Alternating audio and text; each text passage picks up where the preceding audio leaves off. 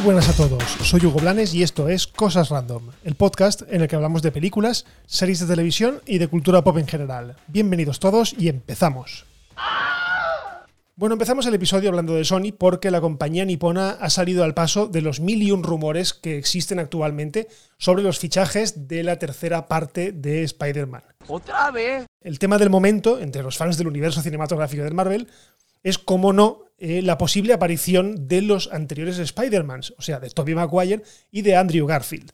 Y es que la confirmación del fichaje de Jamie Foxx hace semanas como Electro habría de par en par la posibilidad de la introducción del tan ansiado multiverso de Marvel.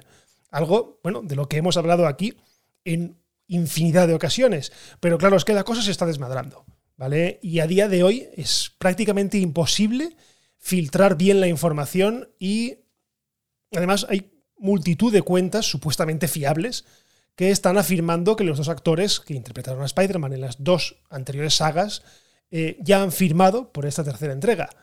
Así que, bueno, ha sido Sony quien ha salido al paso y de tanto rumor y ha afirmado que los rumores sobre el reparto no están confirmados. Vamos, que ni confirman ni desmienten, pero al menos ponen un poco el cerco sobre tanto mentiroso que la verdad es que solo buscan eh, generar tráfico para sus medios. Eso es incierto y lo digo y lo digo con todas las de la ley, con todas las palabras de sí. M E P-I-R-A. Mentira. Y a todo esto, eh, Marvel no tiene nada que decir al respecto. Bueno, pues hay que ver la letra pequeña del hombre araña, ya que pese a que la película bueno, se encuentra eh, encuadrada dentro del universo cinematográfico de Marvel, los derechos del personaje y todo su universo, es decir, todos los personajes eh, paralelos, los villanos y todas las historias relacionadas con Spider-Man, pertenecen a Sony, por lo que quien tiene la última palabra es la compañía nipona, ni más ni menos. Digamos que Marvel aporta la dirección creativa, aporta las directrices, y demos gracias porque hace unos meses, cuando rompieron el acuerdo, eh, por poco nos quedamos sin Peter Parker dentro del UCM. Así que nos podemos dar con un canto en los dientes que Marvel esté más que implicada en el desarrollo de las películas de Spider-Man.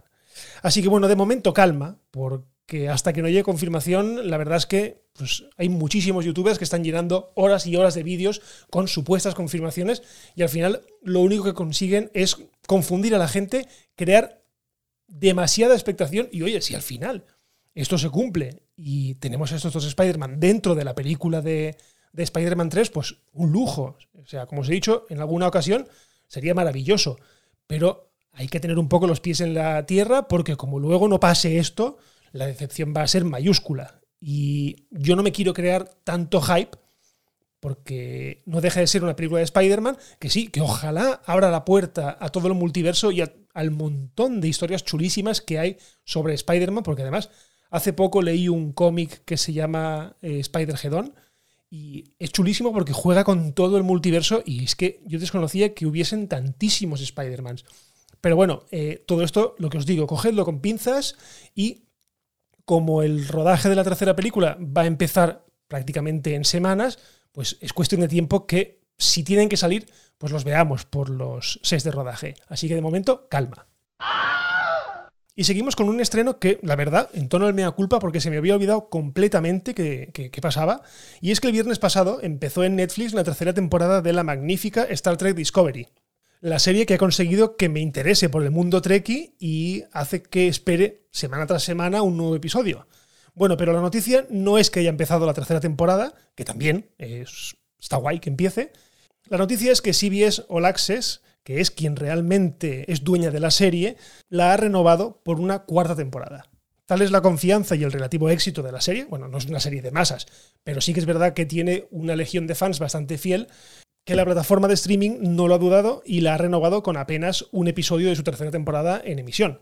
Bueno, por si no la conocéis, Star Trek Discovery es una serie lanzada en 2017 por la plataforma de streaming CBS All Access, que es la, digamos, la, la Netflix de CBS, y que está distribuida a nivel internacional por Netflix. De hecho, si la habéis visto, os fijaréis que Netflix la hace pasar por un original suyo, cuando en realidad no lo es. Pero bueno, esto es, al final, son contratos internacionales y, bueno, supongo que en la letra pequeña Netflix se guardará el derecho a decir, bueno, esta es mía y la hacemos pasar como mía. pero bueno, no lo es. Pero bueno, a lo que vamos. Eh, la serie nos cuenta la historia de la USS Discovery, que es una nave cuya misión es descubrir nuevos mundos y civilizaciones.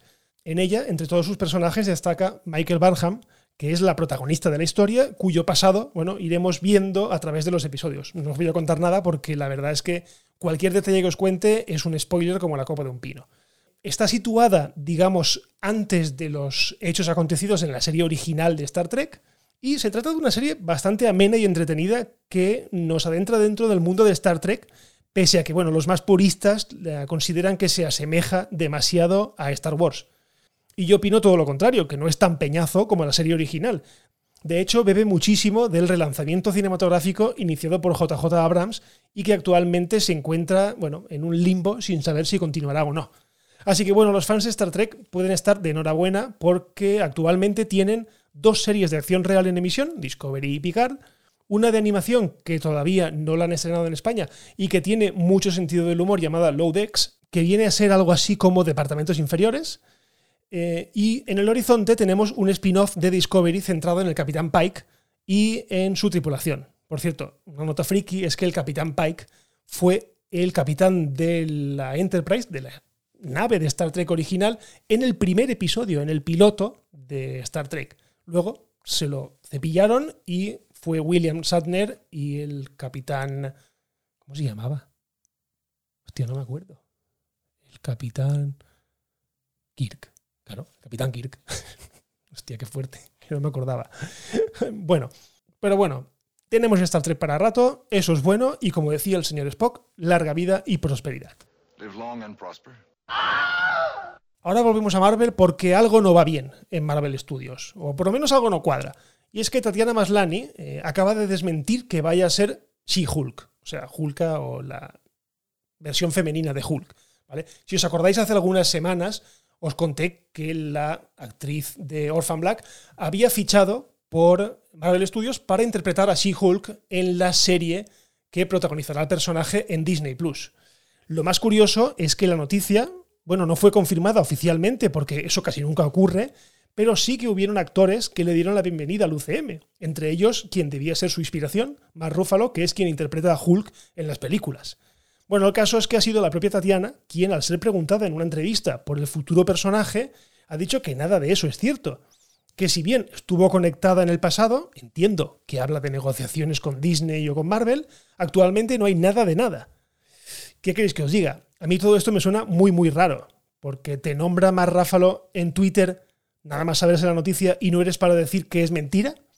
No sé, a mí me suena a ruptura de negociaciones o simplemente que es cierto pero que no está eh, digamos, lista para decirlo o que Marvel o Disney en este caso le ha dicho que guarde silencio y a la espera de confirmarse. De hecho, el portal de vídeos y noticias Screen Rant ha recordado que Paul Rudd, eh, quien interpreta, si os acordáis, a Mike en Friends, en el pasado negó en repetidas ocasiones que fuese a interpretar a Ant-Man. Y al final todos sabemos cómo acabó el asunto. Así que lo único que podemos hacer al respecto es esperar una confirmación o un desmentido o la confirmación de otra actriz, o yo qué sé, porque al final esto es un poco lío. Bueno, y terminamos con una buena noticia para los más pequeños de la casa y bueno, qué narices, y para los más mayores también. Además, eh, estamos sedientos de estrenos en Disney Plus, por lo que cuando sale algo, enseguida es noticia. Estoy hablando de la nueva serie de los teleñecos, llamada Más Muppets que nunca, y que llegará el próximo mes de noviembre con seis episodios de media hora de duración cada uno. Así que los fans de los teleñecos están de enhorabuena porque la serie supone su vuelta, su regreso a la televisión después de muchos años sin aparecer y con varias películas, dicho sea de paso, de dudosa calidad, que intentaban devolverlos a la primera línea de fuego. Así que veremos si con esta serie lo consiguen, aunque también es verdad que desde su estreno yo no he escuchado nada de nada sobre ella. Así que tocará verla para ver si es verdad si vale la pena o si por contra, bueno, estamos entre una serie más de los teleñecos, una serie del montón y punto. Bueno, y hasta aquí un nuevo episodio de Cosas Random. Muchísimas gracias por escucharnos y ya sabéis, si os ha gustado, compartid este podcast, dejad valoraciones si la plataforma os lo permite y todo esto. Yo estoy en Twitter en arroba Blanes o arroba las cosas random, por si me queréis decir alguna cosa. Y por lo demás, lo dejamos aquí. Nos escuchamos en el próximo episodio de Cosas Random. Un abrazo y adiós.